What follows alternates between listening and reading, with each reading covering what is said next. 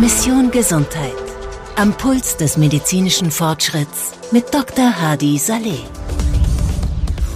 Herzlich willkommen zur neunten Folge Mission Gesundheit. Ich bin Dr. Hadi Saleh.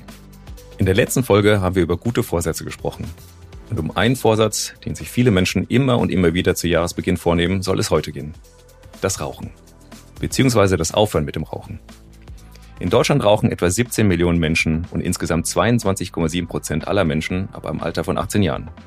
Es raucht also etwa ein Fünftel der gesamten deutschen Bevölkerung. Dabei stellt Rauchen einen wesentlichen Risikofaktor für schwere chronische Krankheiten wie Herz-Kreislauf-Erkrankungen dar. In Deutschland sterben jedes Jahr mehr als 127.000 Menschen an den Folgen von Tabakkonsum. Weltweit sind es über 7,6 Millionen und damit ist knapp jeder siebte Todesfall auf die Folgen direkten Rauchens zurückzuführen. Doch es gibt auch gute Nachrichten. Laut Angaben des Bundesgesundheitsministeriums wird Rauchen unter Jugendlichen immer weniger als cool und hip angesehen. Es lässt sich ein deutlicher Rückgang der Raucherquote beobachten. Im Jahr 2001 rauchten noch 27,5 Prozent der 12- bis 17-Jährigen und in 2021 waren es nur noch 6,1 Prozent. Ich selbst bin übrigens überzeugter Nichtraucher und frage mich manchmal, warum rauchen Menschen eigentlich? Einmal angefangen, kann Rauchen schnell zur Gewohnheit werden häufig als genussvoller Abschluss anderer Handlungen, wie zum Beispiel nach dem Essen. Dabei kann schon nach wenigen Packungen eine körperliche Abhängigkeit entstehen. Denn beim Rauchen wird Nikotin dem Körper zugeführt, das ins Gehirn gelangt, wo dann das Hormon Dopamin ausgeschüttet wird. Dieses signalisiert dem Körper Glück und Lust. Menschen, die bereits süchtig sind, können häufig nicht ohne weiteres aus einem zyklischen Muster von Verlangen, Konsum und Befriedigung heraus und rauchen daher weiter. Oft spielen auch soziale Komponenten eine Rolle. Menschen rauchen, um sich in Gruppen zu integrieren, Pausen zu überbrücken oder an zwischenmenschlichen Interaktionen teilzunehmen. Der häufigste Grund aber ist dieser Stress. Viele Menschen neigen dazu, in stressigen Situationen oder bei emotionalen Belastungen zu rauchen, da Nikotin kurzfristig beruhigende Wirkung haben kann. Gibt es da nicht einfache und bessere Wege, frage ich mich? Hardys Health Hacks Unsere Atmung ist ein lebensnotwendiger Prozess, der oft unbeachtet bleibt, weil er sich automatisch und nahezu unsichtbar abspielt. Doch sie spielt eine fundamentale Rolle in unserer Gesundheit und unserem Wohlbefinden.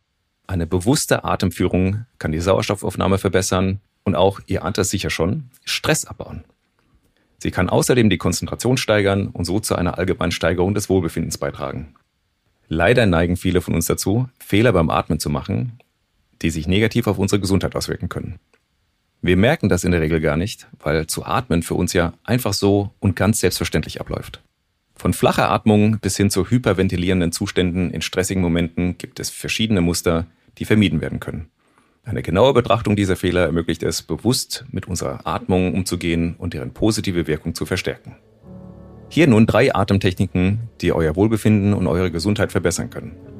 Diese Übungen helfen auch in Stresssituationen, beispielsweise vor einem Test, einem wichtigen Gespräch oder wenn sich Aufgaben im Alltag unüberwindbar anfühlen.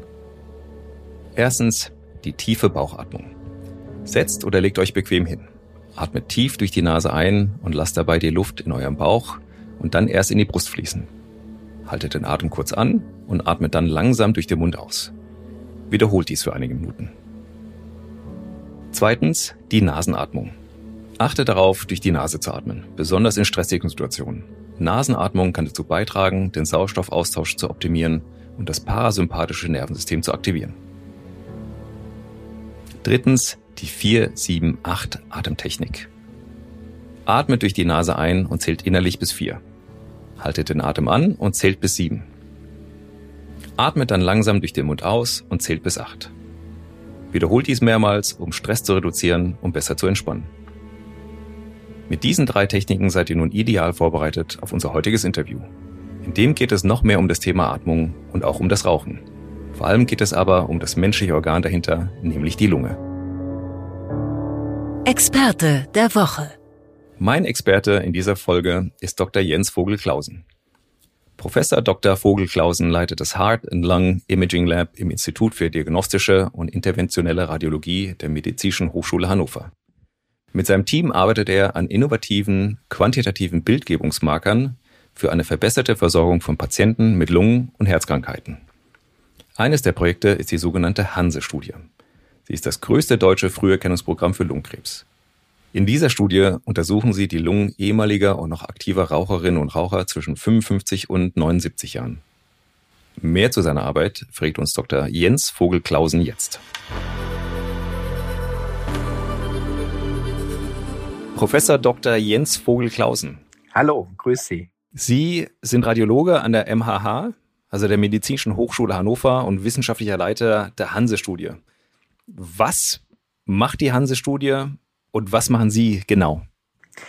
Ja, die Hanse-Studie ähm, hat gezeigt, dass wir ein ganzheitliches Lungenkrebs-Screening-Programm in den bestehenden Strukturen des Gesundheitssystems etablieren können. No? Und wir wollen zeigen, dass das machbar ist mit, einem, mit einer ganzheitlichen Sicht. Und ähm, ganz allgemein, Lungenkrebs-Früherkennung ist wichtig, weil wir mittels moderner ähm, CT-Technologie strahlenschonend ähm, frühe Tumore sichtbar machen können, wo wir sie heilen können und sie noch keine Symptome machen. Ja, die meisten Patienten, die zu uns kommen, die haben Symptome und dann ist es oft zu spät und sie sind schon in einem fortgeschrittenen Stadium. Und deshalb das Lungenkrebs-Screening, damit wir äh, insbesondere die Hochrisikogruppe, Raucher und Ex-Raucher, ähm, damit äh, frühzeitig ähm, diagnostizieren können und somit den Tumor heilen können. Also, wenn ich es richtig verstanden habe, ist es ein kostenloser Check für Raucher oder auch Ex-Raucher und es ist so, dass sie das mit mobilen CT-Geräten machen, sogenannten Niedrigdosis-CTs. Wo liegt da der Unterschied zum konventionellen CT? Ähm, eigentlich gar keine, außer dass das CT Räder hat, sage ich mal. Äh, wir haben ähm, extra ein CT ausgewählt, was äh, so einen Vorfilter hat. Das ist ein Zinnfilter, um hohe Qualität bei niedriger Dosis zu bieten. Aber das ist auch ein CT, was Sie einbauen können äh, in den Kliniken zum Beispiel. Es ist nur so, dass wir ähm, drei Standorte haben. Ähm, Lübeck, äh, Großhansdorf und Hannover. Die Studie wird gefördert vom Deutschen Zentrum für Lungenforschung, DZL, und von der Lung Ambition Alliance. Ähm, das ist co-gefördert durch AstraZeneca. Gibt es einen besonderen Grund, warum es drei Zentren in Norddeutschland sind? Was, was machen die ganzen süddeutschen Patienten, wenn die sich anschließen wollen?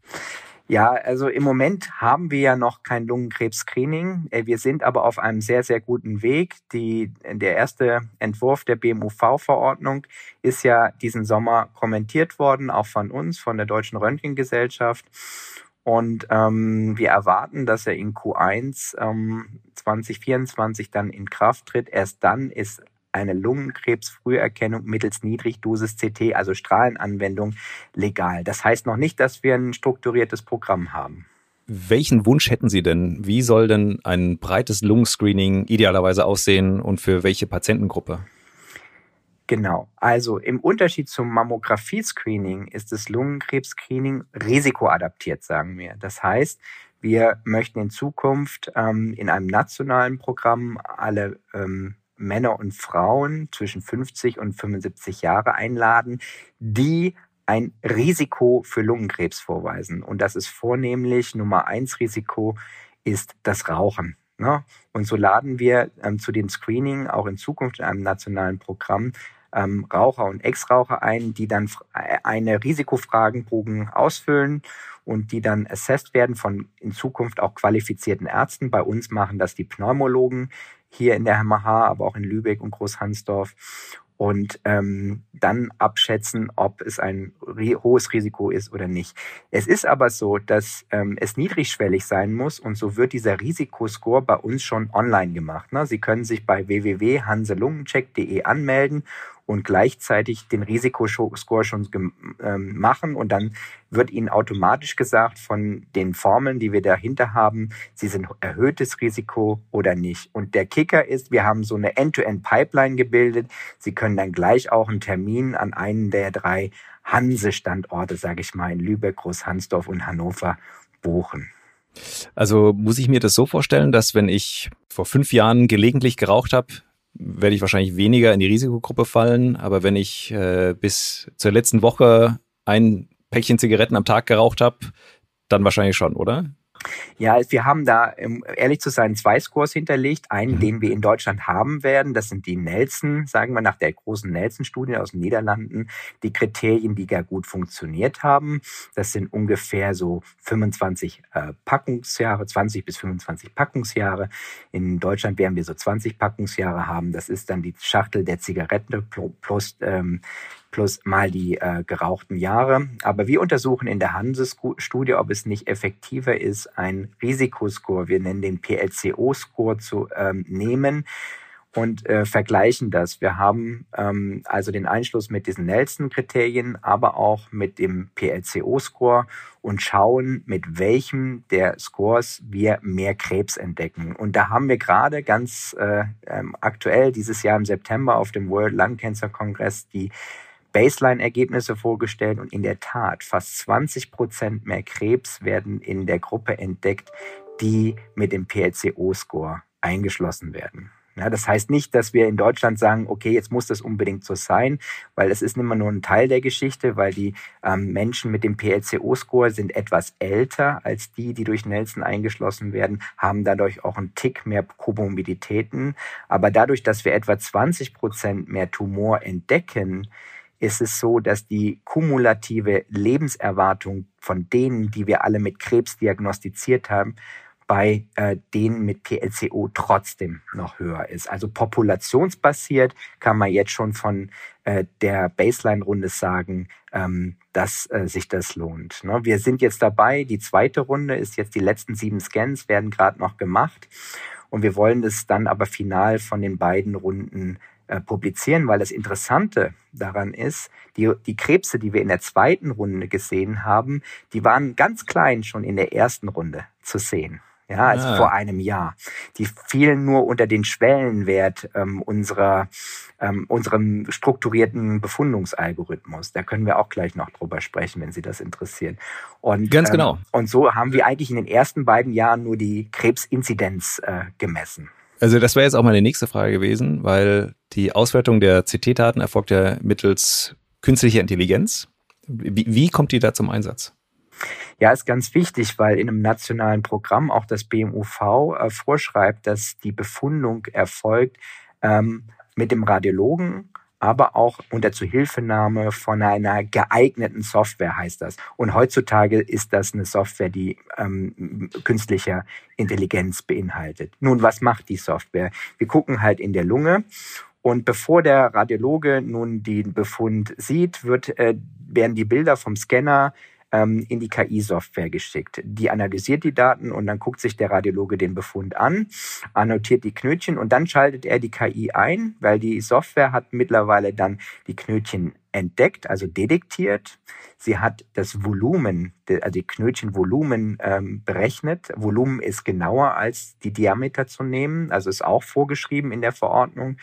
Und ähm, zum Beispiel auch mit den Voraufnahmen verglichen, wenn ähm, äh, Voraufnahmen da sind und so die Volumenverdopplungszeit berechnen. Ein ganz wichtiger Marker, der die Spezifität der, äh, ähm, ähm, der Diagnose ähm, Tumor oder Nicht-Tumor deutlich erhöht. Ne? Und ähm, zusätzlich machen wir eine strukturierte Befundung anhand einer modifizierten Langwartsklassifikation, das ist die Klassifikation, die in den USA benutzt wird, die wir aber ähm, aus den europäischen großen Studien wie Nelson und Lucy modifiziert haben und das Beste aus beiden Welten genommen haben. Und wir sind damit sehr zufrieden. Und ich kann sagen, in der ersten Runde hatten wir, wenn wir das so machen, Radiologe plus KI plus diese, diese strukturierte Befundung, hatten wir 61 Prozent Positivrate, wenn wir geschnitten haben oder biopsiert haben. Das ist für uns ein ganz wichtiger Indikator, weil ähm, dann kann natürlich unnützer Schaden entstehen. Ne? Wenn ich ein benignes Knötchen, also ein gutartiges Knötchen habe, was ich dann unnötig wegschneide. Ne? Weil die, ähm, müssen wir immer sagen, die Raucher sind gesund. Sie rauchen nur und haben halt ein erhöhtes Risiko. Das heißt, wie hoch ist die Falsch-Positiv-Rate? Also die True Positive Rate, ähm, also war 61 Prozent, also waren ähm, 39, ähm, 39, äh, ja genau 39 Prozent ähm, falsch positiv. Ne? Und das war aber nur in der Baseline. Da hatten wir noch mhm. keine Voruntersuchung zu 99 Prozent, nee, außer der hatte mal irgendwann einen in der Vergangenheit. Jetzt in der zweiten Runde, das müssen wir noch ausrechnen, denken wir, denken wir, sind wir besser. Und was wir auch noch gesehen haben, ist ein Stadium Shift hin zu früheren Tumoren, also die wir in früheren Stadium, Stadium 1 und 2 entdecken. Es ungefähr zwei Drittel haben wir im Stadium 1 und 2 entdeckt, während ähm, ein Drittel fortgeschritten war, Stadium 3 und 4. Und wir erwarten, dass das in der zweiten Runde noch weiter verschoben wird. Es werden ja in der Hanse-Studie nicht nur Lungenerkrankungen, sondern auch Herz-Kreislauf-Erkrankungen unter die Lupe genommen. Warum? weil ähm, wir auf dem CT natürlich nicht nur die Lunge sehen, wir sehen auch das Herz. Und ähm, das ist eine andere Sache, die wir untersuchen. Hier gibt's noch zu wenig Daten, um das jetzt ähm, ähm, als Herzvorsorge nun ähm, äh, zu etablieren in Deutschland. Wir sehen nämlich den Coronarkalk und wir können den Coronarkalk auch quantifizieren. Und wir wissen schon längst, dass der Coronarkalk ein unabhängiger Prädiktor ist für ähm, kardiovaskuläre Sterblichkeit. Außer den bekannten ähm, Risikofaktoren, Framingham-Risikofaktoren, wie mhm. zum Beispiel Alter, Rauchen, Diabetes, Hypertonus und so weiter. Und ähm, da wir das wissen und ähm, ich sage immer, unsere Klientel bringt zwei Risikofaktoren mit, nämlich das Alter. Bei uns sind sie in der Studie noch alle über 55 und sie sind starke Raucher oder Ex-Raucher. Und wenn sie dann nur einen positiven Calcium-Score haben, also wenn sie noch ein bisschen Calcium, schon ein bisschen Calcium haben, ist die Berechnung jedenfalls so aus anderen Studien, dass sie ein kardiovaskuläres Risiko, also ein Risiko haben, innerhalb der nächsten zehn Jahre einen Herzinfarkt, einen Schlaganfall oder einen Tod durch Herzinfarkt oder Schlaganfall zu erleiden. Also MACE-Events nennt man das im Fachjargon. Dann ist das Risiko ungefähr 7,5 Prozent in zehn Jahren. Und ähm, das ist so die Schwelle, wo man sagt, ach, gehen Sie doch zu Ihrem Hausarzt oder Kardiologen und sprechen über Ihre Herzvorsorge. Sprich, in der Studie haben wir das randomisiert. Ähm, der einen Hälfte haben wir den Calcium-Score gezeigt, den anderen nicht. Und wir machen Langzeituntersuchungen nach fünf und zehn Jahren und wollen gucken, ob die eine Gruppe, wo wir das zeigen, ähm, weniger diese ähm, Herzevents hat ne, als die andere Gruppe. Sie haben die Framingham-Studie genannt. Das war doch diese Longitudinalstudie, wo man quasi in Dorf, was Framingham äh, hieß, über viele Jahre, wenn nicht Jahrzehnte begleitet hat und äh, so mit Herz-Kreislauf-Erkrankungen gut entdecken und beobachten konnte. Ist das richtig? Ja, genau. Und das war konventionell. Da gibt's halt auch eine ähm, ähm, Teil, der CT bekommen hat und da haben wir das ähm, gemacht. Ein Unterschied ist, dass das CT, das waren auch gegatete CTs, äh, wo das Herz dann äh, nicht so gewackelt hat. Hier haben wir nicht Herz-EKG gegatete CTs, aber mittlerweile durch KI kann man auch die, den Coronarkalk mit den immer besser werdenden Scannern auch bei dem Niedrigdosis-CT ungegated ganz gut erkennen und auch quantifizieren. Hm, dies steht noch aus und ist wahrscheinlich unwahrscheinlich. Also natürlich, hm, wenn das schwankt ein bisschen jährlich und das ist hm, nicht so genau wie wenn man skatet, aber ist es genau genug, um zu sagen, ach, Sie haben Coronarkalk und sie haben ähm, wenig, moderat oder sehr viel äh, Coronarkalk und es ähm, ist wirklich so, dass wir standardisiert dann empfehlen, zum Hausarzt zu gehen oder zum Kardiologen, um über die Herzvorsorge zu sprechen. Das ist mir noch ganz wichtig, mhm. dass wir hier über die Herzvorsorge sprechen und nicht um einen Herzkatheter. Ja? ja? wir haben nämlich noch zu wenige Informationen. Der Kardiologe und ähm, ähm, Haus- oder Hausarzt müssen dann noch weitere Labor- und ähm, Untersuchungen machen, um sich ein Gesamtbild zu machen. Das getriggert ist natürlich durch das Screening-Verfahren. Und dann geht es aber auch so weit, dass es Verhaltensänderungen gibt, zum Beispiel mehr Sport oder ähm, ähm, Essgewohnheiten verändern und dann als letztes natürlich medikamentöse äh, Therapie wie Lipidsenker. Aber das ist ne, ein Lipidsenker, dass man dann automatisch sagt, oh, wenn Sie Calciumscore haben, nehmen Sie jetzt Lipidsenker. Das so weit gehen wir in der Studie nicht und wir geben nicht diese Empfehlung und schon gar keine Empfehlung, das will ich hier auch sagen, zum Herzkatheter, weil nämlich mhm. hinten gesamtwirtschaftlich Es ist wichtig, dass wir da mit den Informationen richtig umgehen, um nicht unnötige ähm, Gesundheitskosten zu verursachen. Vielleicht müssen wir für die Laien nochmal erklären, was eine gegatete Untersuchung ist. Wenn ich es richtig verstanden habe, dann ähm, ist der Patient an einem EKG angeschlossen und man versucht zwischen den Schlägen ein Bild zu machen, so dass es keine Artefakte oder Verzerrungen des Bildes gibt. Genau so ist es. Ich habe aus Neugier, muss ich sagen, selbst mal eine CT-Untersuchung meines Herzens durchführen lassen und äh, es sind sogenannte Soft-Plug erkannt worden. Sehen Sie diese auch bei Ihren CT-Untersuchungen? Nee, die sehen wir nicht. Und ähm, Soft-Plug oder nicht kalzifiziertes Plug, wie man auch sagt, ist ähm, ähm, auch ein ähm, Risiko äh, für zukünftigen Schlaganfall oder Herzinfarkt. Und nee, das sehen wir nicht. Aber es ist oft vergesellschaftet mit kalzifiziertem Plug und das sehen wir. Es sind aber ganz wenig Prozent, die nur nicht kalzifiziertes Plug haben. Aber das stimmt. Es gibt ein kleines Delta, das wir nicht sehen. Lungentumore, gutartig wie bösartig, die machen ja nur sehr spät Symptome. Gibt es denn irgendwas, was man machen kann präventiv? Jetzt außer natürlich einer gesunden Lebensweise, aber wie, wie kann ich denn feststellen, ob ich ein Thema mit meiner Lunge habe oder mit dem Herz-Kreislauf-System? Wobei das ist ein bisschen einfacher, aber die Lunge ist äh, für mich immer noch ein, ein sehr komplexes Organ, was äh, viel kompensieren kann und ich merke eine leichte Einschränkung sehr spät. Was, was kann ich tun? Ähm, um präventiv tätig zu sein, meinen Sie, um Lungenkrebs ja, zu genau. verhindern? Ähm, jetzt konkret, wenn es um Lungenkrebs geht, bei dem Thema sehen wir ja, äh, aufhören zu rauchen, wenn sie rauchen. Ne? Das ist ein ähm, ähm, na, ähm, fast äh, 90 Prozent ähm, werden durch das Rauchen verursacht ähm, an Lungenkrebs. Und wir wissen noch nicht, wie das mit den E-Zigaretten ist. Also das ist noch ähm, zu frisch. Da warten wir mal ab, die nächsten zehn Jahre, wie sich das entwickeln wird. Was glauben Sie, wie sieht die Zukunft des, des Lungenkrebs-Screening aus? Also Sie haben von einem risikoadaptierten Ansatz gesprochen, bei dem man sich vornehmlich auf Raucher und Ex-Raucher fokussiert. Aber können Sie sich denn so ein breit angelegtes Lungenscreening vorstellen, genauso wie beim Mammographie-Screening? Ja, ich kann, das ist eine sehr gute Frage. Und ich kann da gerade sagen, ich war gerade in China, in Shanghai und habe mich mit den Ärzten aus Wuhan unterhalten, da wo das Coronavirus ausgebrochen ist.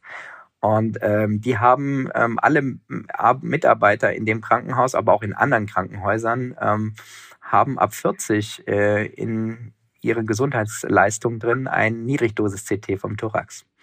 Ob sie nun rauchen oder nicht. Und schauen Sie mal, wissen Sie, was das Ergebnis war? Das haben Sie mir da auch, äh, auch gezeigt. In der Gruppe, die nicht geraucht haben, waren genauso viel Lungenkrebs wie in der Gruppe, die geraucht haben.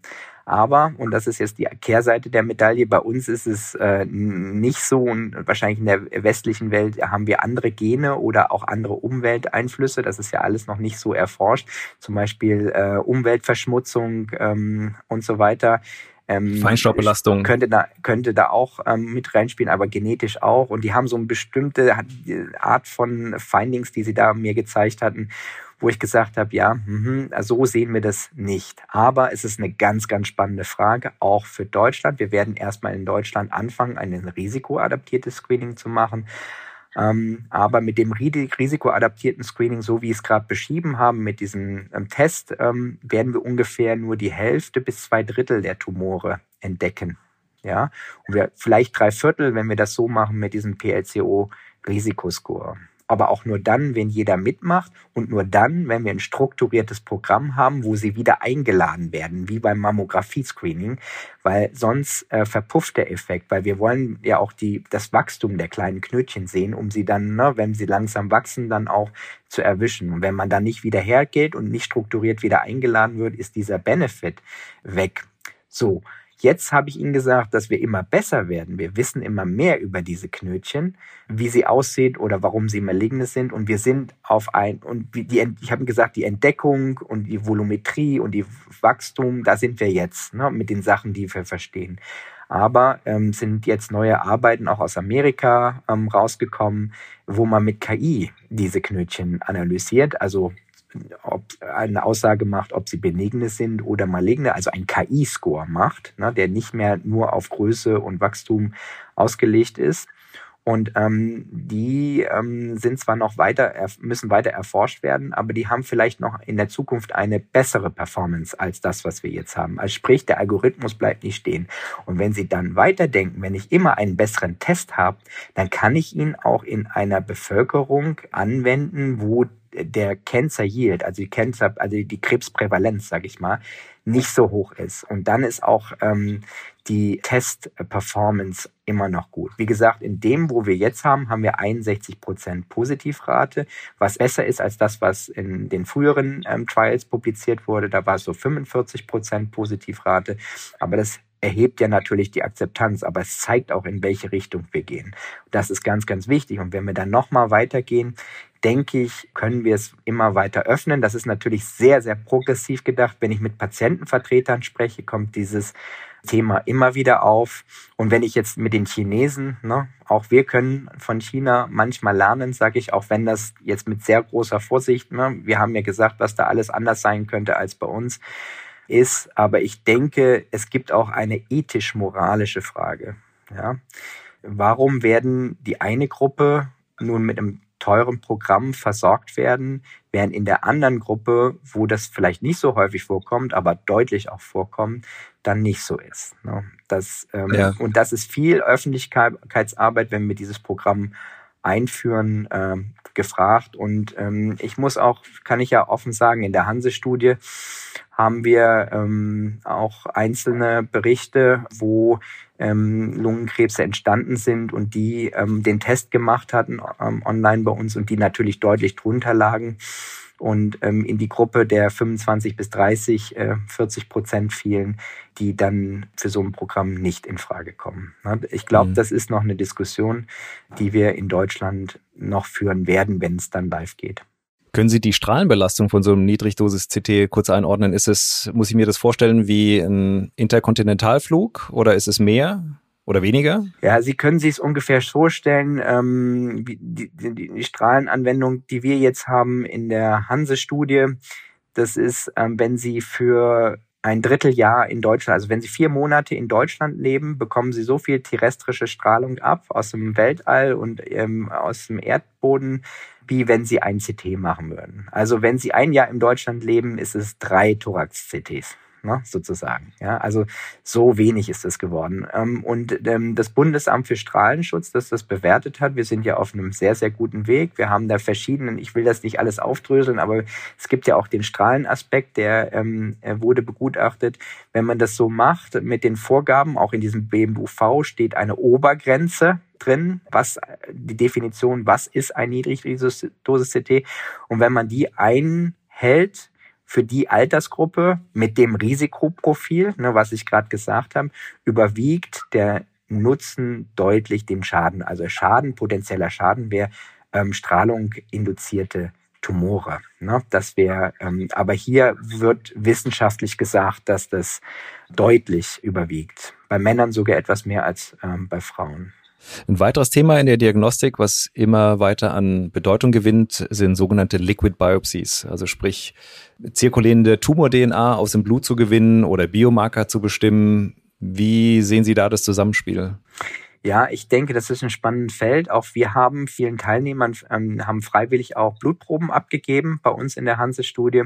Die Bu Blutproben haben wir weggefroren und wenn es dann vielversprechende Marker gibt, und da können Sie uns auch gerne ansprechen, die, die Blutproben sind noch vorhanden, dann arbeiten wir auch gerne mit externen Forschern äh, zusammen um diese Blutproben auszuwerten. Die Blutproben können einerseits dafür genutzt werden, wenn zum Beispiel eine Biopsie ansteht, wo unser konventioneller Algorithmus sagt, bitte Biopsie machen, dann könnte man die Blutprobe ziehen und sagen, ja, ja, ist suspekt, weil die Blutprobe auch sagt, ist suspekt. Oder aber die Blutprobe sagt, nee, nee, da ist nichts und man könnte dann eine Biopsie verhindern. Ne? Opt-out heißt es. Oder man macht es gleich beim Einschluss, man ändert die Einschlusskriterien und ähm, jeder gibt Blut ab in der Altersgruppe und Bevölkerung und macht ähm, noch einen Bluttestdaten mit, aber da sind wir noch nicht. Es ist, und das würde ich auch dazu sagen, ich war ja auch auf den Kongressen, ich habe mich auch viel unterhalten, ich kenne noch keinen Test, der in einem sehr frühen Stadium, also im Stadium 1, ja, zuverlässig die kleinen Krebse entdeckt. Das sind Krebse unter einem Zentimeter und ähm, 1a. Ne? Und die haben oft nicht, noch nicht so viel Gefäße oder Blutanschluss, dass das im Moment noch ähm, so viel ich jedenfalls weiß, noch Zukunftsmusik ist. Ich denke, das ist jetzt der Stand, aber ich denke, ich, ich, bin eigentlich auch froh und glücklich, in so einer Zeit zu leben, wo das die Entwicklung rasant nach oben geht und vielleicht in drei, vier, fünf Jahren reden wir da schon ganz anders. Ein heißes Thema jedenfalls. Ja, absolut. Sehr interessantes Thema. Sie haben äh, Wuhan angesprochen. Ich, ich denke dann bei dem Thema Lunge auch an Long-Covid. Gibt es Lungenveränderungen bei Long-Covid-Patienten? Ähm, ja, ähm, teilweise ja, teilweise nein. Das sind so, ähm, das wird auch noch diskutiert. Teilweise viel ähm, ähm, postentzündliche Veränderungen oder ähm, es wird auch diskutiert äh, Fibrose. Hm, oft ist es aber schwierig zu, zu sagen, weil die Teilnehmer oder die die Patienten, die ein CT hatten und ähm, im Krankenhaus lagen wegen Covid, ähm, kein Vor-CT hatten. So wissen wir nicht, was schon vorher da war manchmal. Mhm. Aber unbestritten ist, dass es auch ähm, Langzeitänderungen in der Lunge gibt und ähm, das wird gerade intensiv beforscht. Die Fakten der Folge. Die Hanse-Studie zielt darauf ab, ein ganzheitliches Lungenkrebs-Screening-Programm zu etablieren. Lungenkrebsfrüherkennung mittels moderner CT-Technologie ist wichtig, um Tumore in einem frühen, halbaren Stadium zu erkennen, besonders bei Rauchern und Ex-Rauchern. Dafür nutzt die Hanse-Studie ein speziell ausgewähltes CT-Gerät mit niedriger Strahlendosis für das Screening.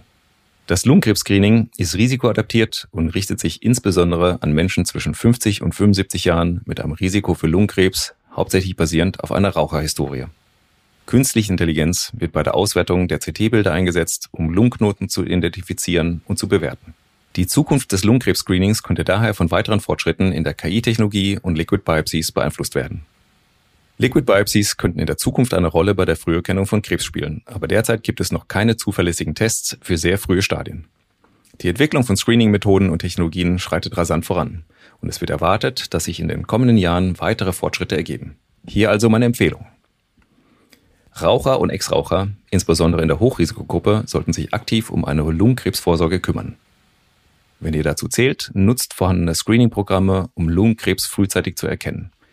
Informiert euch auch über risikoadaptierte Screening-Methoden, die auf individuellen Faktoren wie Rauchergewohnheiten basieren. Als Raucher solltet ihr ernsthaft darüber nachdenken, das Rauchen zu beenden, um das Lungenkrebsrisiko zu reduzieren. Steht ihr schon auf der Liste eurer Vorsätze für dieses Jahr, aber die Umsetzung fällt euch schwer? Dann sucht nach Unterstützungsprogrammen, Therapieoptionen, Apps, um den Rauchausstieg zu erleichtern.